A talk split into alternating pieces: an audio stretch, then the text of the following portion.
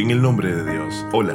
Hoy quiero darte de nuevo la bienvenida a nuestra sección Los Cuentos de la Semana de Fátima TV.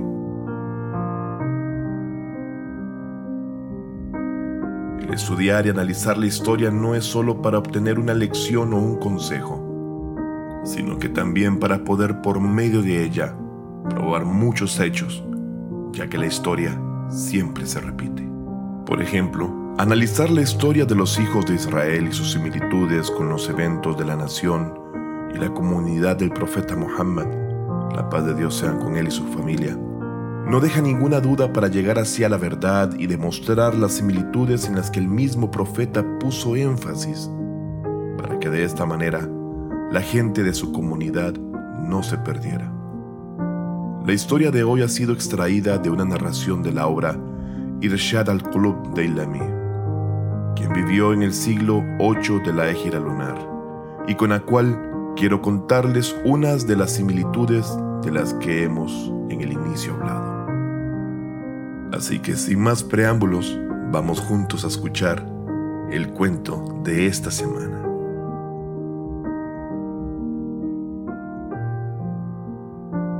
El anciano en espera. Sahl ibn Hunayf al-Ansari relata. En una ocasión en el camino entre Sham, hoy día conocido como Siria, e Irak, iba acompañado por Khalid ibn Walid, y nos dirigíamos a la casa de unos monjes, desde la cual un anciano salió y preguntó, ¿Quiénes son ustedes? A lo que respondimos, somos musulmanes de la comunidad de Muhammad, la paz y las bendiciones sean con él y su bendita familia. En eso, Khalid comenzó a platicar con el anciano y yo que me encontraba junto a ellos los escuchaba con atención. Khalid le preguntó al anciano, ¿qué edad tienes? El anciano contestó, 220 años. En eso Khalid dijo, ¿y cuántos años haces que vives aquí? Cerca de 60, dijo el anciano. Ante su respuesta, Khalid continuó preguntando, oh anciano, ¿acaso conociste a alguien que haya visto a Jesús? Y este viejo hombre dijo, sí, a dos hombres. Esos dos hombres, ¿qué te dijeron respecto a Jesús? prosiguió Jalid, ansioso de respuestas.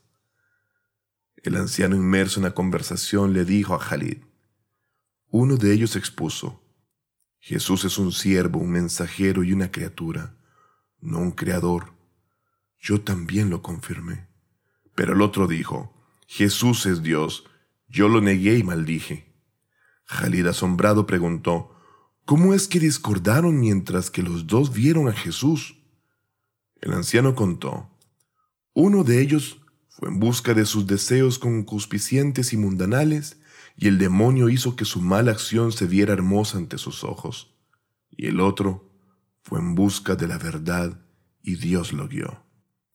Khalid preguntó entonces, ¿Has leído la Torá y los Evangelios? Sí, los he leído, dijo el anciano. ¿Aceptas a Moisés? dijo Khalid. Sí, lo acepto, respondió sin duda alguna el viejo hombre del monasterio. Khalid preguntó, ¿te vuelves musulmán? Y el anciano aclaró, yo acepté el Islam antes que tú, a pesar de no haberlo visto ni haber escuchado de él antes. Khalid le dijo, entonces, ¿tú crees en Muhammad? A lo que el anciano contestó entusiasmado, sí. ¿Cómo puede ser que no crea en él mientras que he leído la Torá y los Evangelios, y Moisés y Jesús dieron la buena nueva de su llegada? Khalid, asombrado por la contestación del anciano, preguntó, Entonces, ¿por qué te quedaste a vivir en la casa de los monjes? ¿A dónde me voy con esta vejez? Tampoco hubo nadie que me llevara a otro lugar, pero estaba en espera de ustedes para decirles que yo también pertenezco a su comunidad. Ahora díganme, ¿dónde está su profeta? dijo el maravilloso anciano. Jalid contestó, ha fallecido. El anciano preguntó, ¿tú eres su sucesor? Jalid aclaró, no, pero soy uno de sus parientes y compañeros cercanos. Entonces, ¿su sucesor los envió aquí? cuestionó el anciano. Khalid respondió, no, nos envió nuestro califa. El anciano entonces, asombrado, continuó preguntando, ¿el califa es otro que su sucesor? A lo que Khalid se apresuró a responder, sí, el califa es otro que el sucesor. El anciano sorprendido dijo, entonces, ¿cómo lo eligió la gente, mientras que su sucesor debe ser de su tribu y de sus compañeros cercanos especiales? Lo que ustedes hicieron es más extraño que lo que hicieron esas dos personas que vieron a Jesús y se contradijeron. Ustedes se opusieron a su profeta. Jalid echó una mirada a sus compañeros y dijo, Sí, así es.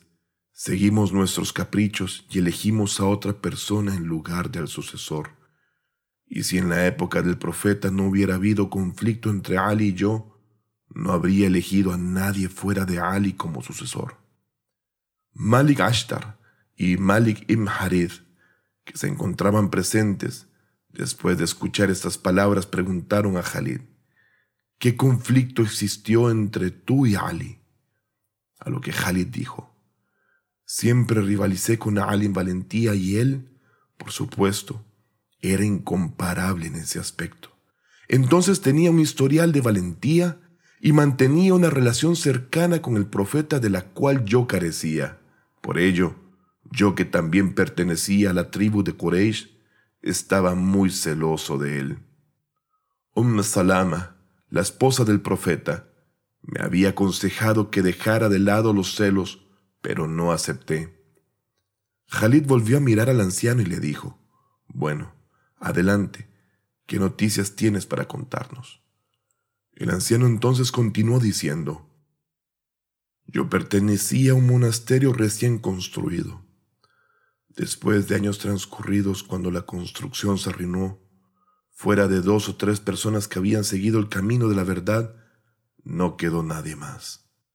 Así que les digo que vuestra religión también se deteriorará, y no quedarán más de dos o tres personas que vayan por el camino de la verdad. Deben saber que, con la muerte de su profeta, olvidaron algunas cosas del Islam, y después de la muerte de su sucesor, abandonarán otras tantas. Y cuando ya no quede ninguna de las personas que vieron al profeta, su religión se desgastará tanto que sus oraciones, peregrinación, yihad y ayunos se arruinarán, y la confiabilidad y el pago del zakat desaparecerán, a pesar de que el libro de Dios y el resto de los Ahlul Bayt quedan entre ustedes. Pero después de la partida de estos dos, no quedará más que la testiguación del monoteísmo y la testiguación de la misión profética de Muhammad. Aquí es donde el tiempo pasará en detrimento de ustedes, ya que ustedes son la última nación, y con ustedes el mundo se acabará y llegará el día del juicio. Sahl ibn Hunayf al-Ansari continuó relatando de la siguiente manera. Después de las pláticas sostenidas entre Khalid y el anciano, Khalid pidió al anciano que también hablase respecto a los sucesos que ocurrieron durante su estancia en ese lugar. El anciano contó la historia de su amigo Aarón, quien era judío y al ver un milagro asombroso, convirtió su fe a la de Jesús y decidió llevar a su familia a ese lugar donde estaban para que viviesen con el anciano de nuestra historia hasta el resto de su vida. El anciano entonces relató, Aarón y yo nos veíamos todos los días, y él se había convertido en un hermano religioso para mí. Una noche Aarón me dijo, he leído algo en la Torah que describe los atributos de Muhammad, el último profeta de Dios. Yo le dije, yo también he leído estas descripciones en la Biblia. Entonces ambos creímos en Muhammad, lo amamos, esperamos y siempre deseamos verlo. Aarón vivió conmigo durante mucho tiempo y fue una de las mejores personas que he conocido. En el momento de su muerte, antes de su último respiro, me pidió una sola cosa.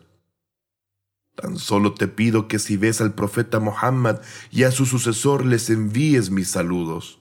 Ahora, yo les pido que hagan llegar mi saludo y el de mi amigo al sucesor de Muhammad.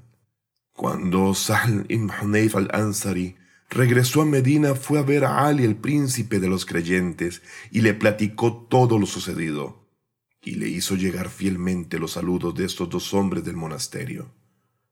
El imam Ali salam, por su parte, también les envió saludos, así como a todos los que se asemejaban a ellos. Sahl, transcurrido un tiempo de este suceso, relata. Regresábamos de la batalla de Sifín estando al servicio del príncipe de los creyentes, el imam Ali, y nos detuvimos en un desierto sin agua. Los compañeros se quejaron con el imam Ali por la falta de agua y la sed que sentían, siendo que entonces el imam Ali la pasea con él. Partió inmediatamente a pie hasta que llegamos a un lugar que él conocía y ordenó, caben aquí. Sal cuenta. Nosotros también cavamos el suelo por orden del imam Ali hasta que llegamos a una roca grande y dura, a lo que este honorable dijo, quítenla.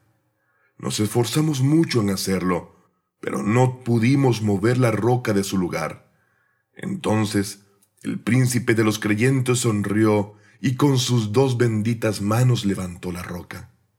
Cuando de repente debajo de ésta vimos que brotaba un manantial de agua cristalina y blanca, tanto así que la intensidad de su blancura se asemejaba a la plata pulida. Ante esto el imam Ali dijo a sus compañeros, Aquí está el agua, por favor bébanla, guárdenla y provéanse de ella. Luego pónganme al tanto. Todos bebimos agua y nos abastecimos de esta, y fue luego entonces que llamamos al príncipe de los creyentes, siendo que él mismo se dirigió descalzo hacia el manantial. Colocó la gran roca en su lugar y con sus propias manos echó tierra sobre ella de nuevo. Todo esto sucedía ante los ojos de ese mismo anciano que vivía en el monasterio, ya que ese manantial se encontraba cerca de la casa de los monjes, quien nos miraba y escuchaba todo lo que hablábamos. El anciano, después de ver estos sucesos, bajó y nos preguntó, ¿quién es su dueño y señor? Por lo que nosotros, ante su pregunta, lo llevamos a donde el imam Ali. El anciano, al ver al imam Ali, dijo, Testifico que no hay más Dios que Allah, y testifico que Muhammad es el mensajero de Allah, y tú eres el sucesor de Muhammad. Oh imam, unos años atrás mi amigo Aarón me encargó antes de morir, y de mi parte le enviaremos saludos, y lo hicimos por medio de uno de los miembros de su ejército que se encontraba aquí. A lo que Sah le dice al imam Ali, oh príncipe de los creyentes, este es ese mismo anciano que le envió saludos de parte de su amigo y de sí mismo, ya que ese mismo día Khalid y yo transitábamos por este lugar. El imam Ali preguntó al anciano, ¿cómo entendiste que soy el sucesor del mensajero de Dios? a lo que el anciano explicó la causa de la siguiente manera. Mi padre, que vivió tanto como yo, me contó esta historia de su padre y él de su abuelo y él de alguien que, cuarenta años después de Moisés, luchó con los opresores junto con Yusha ibn sucesor de Moisés. Yusha, al igual que tú, pasó por esta zona y sus compañeros tuvieron sed y se quejaron con Yusha de su necesidad. Entonces Yusha les dijo que cerca de allí había un manantial que había descendido del cielo y que había sido excavado por Adán. Así que Yusha Amnun fue a ese manantial y quitó la roca al igual que tú lo hiciste. Luego sus compañeros y él bebieron de éste y se saciaron. Después colocó la roca en su lugar y reveló a sus compañeros. Nadie quita esta roca excepto un profeta o el sucesor de un profeta. Transcurrido un tiempo, y después de que Yusha abandonó este lugar, algunos de sus compañeros se esforzaron por encontrar la ubicación del manantial, pero nunca lo lograron. Debido a esta razón, precisamente por este manantial, es que este monasterio fue construido. Cuando vi que retiraste la roca con tus manos, me di cuenta de que eres el sucesor de Muhammad, el enviado de Dios, a quien yo lo había buscado durante tantos años.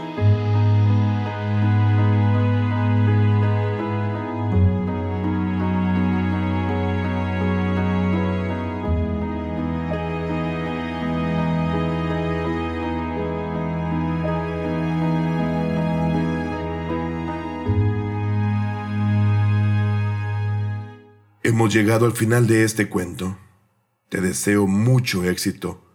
Que Dios Todopoderoso te brinde a ti y a los que amas lo mejor de esta vida y la otra. Por favor, cuídate. Y nos volvemos a ver la próxima semana con un nuevo cuento. Hasta luego.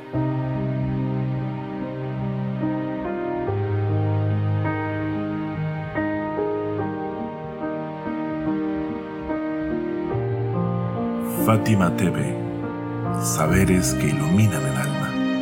Síguenos en youtube.com slash Fátima TV ES o en nuestro sitio web fatimatv.es.